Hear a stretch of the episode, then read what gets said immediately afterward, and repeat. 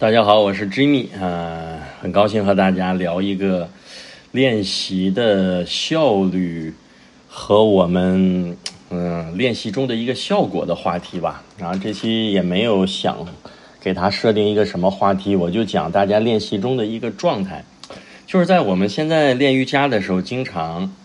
嗯，尤其是流动性的练习，其实不流动的练习是不是也有迈腿呀、伸腿呀、调整步伐？调整你的体式进入的状态，我觉得要在练习中给大家一个建议，或者我练习中的一个体会，特别是练流动的练习，你发现你经常的会移动你的腿，比如说从下犬拎到单腿的下犬，然后把这条腿迈到双手之间，这一步啊，如果你做的很好，你可能会在练习中有很大的效果。如果这一步练习不好，你可能在这里面就让自己练习的效率、效果大打折扣。因为有时候我们会把这个脚呢拎到双手之间，这个话和口令变成了制约自己练习效率、效果的一个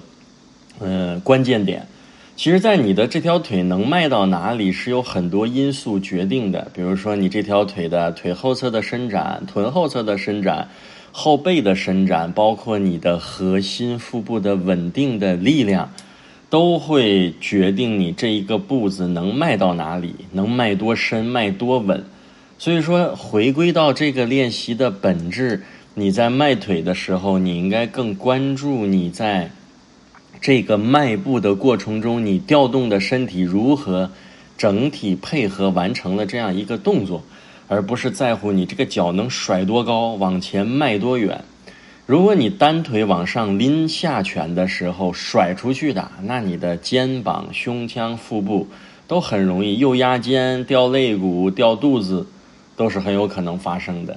如果你甩完之后，你发现你的中段是不稳定的，你是不是在练习的效率和效果就丢失了一个中段稳定的练习？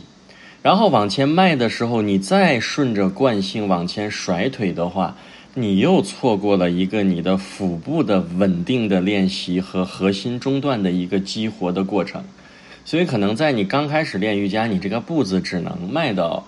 瑜伽垫的一半儿，那你就真诚的。坦诚的迈到一半你可以用一个手帮助，再把脚往前放，或者把后面的腿往后放，这就是我们瑜伽说的低位的起跑。哎，你进到这样一个起跑的体式，呃，所以说就是这么一个简单的练习，我觉得就直接关乎到你的练习中的效率和效果的问题。当然，练习的效率和效果和你每周、每年、每月的投入的总的练习量有关系。但是在练习量一定的情况下，我倒希望每一个小伙伴要提高练习中的效率。所以，就像这样一个简单的提示：如果你去认真的对待，不划水、不偷懒，你在一节课中一小时七十五分钟的练习，你的效率就要大大的提高。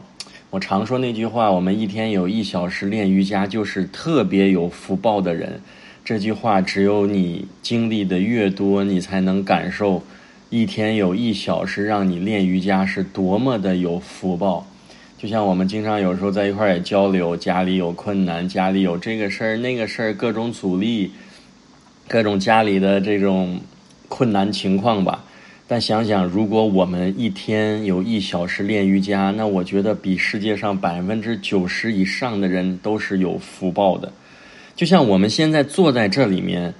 你听我讲喜马拉雅，我能和大家聊喜马拉雅，聊一些很多意识层面的，像上一期聊科学意识，包括物质唯心唯物等等。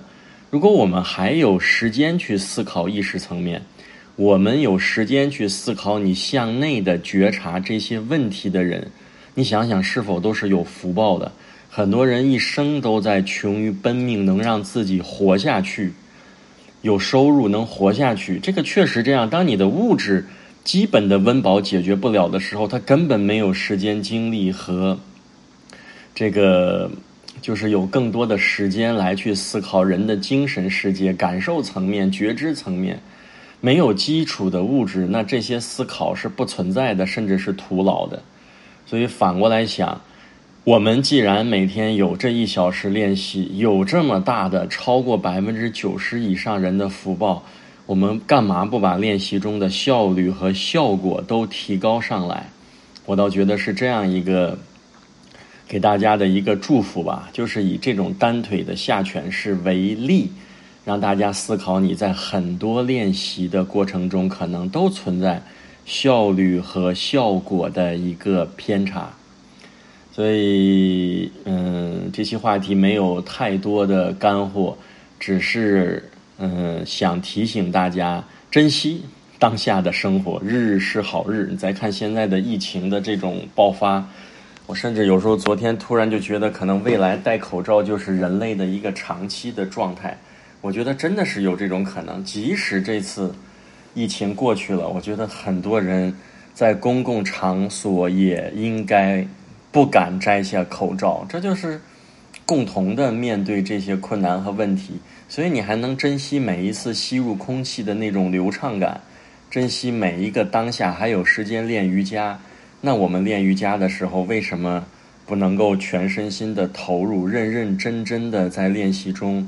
产生你在练习中该有的那个效果和效率的状态，嗯，就这么简单的一期话题，也希望大家能够有所思考。好，这一期就聊到这里，我们下一期再见。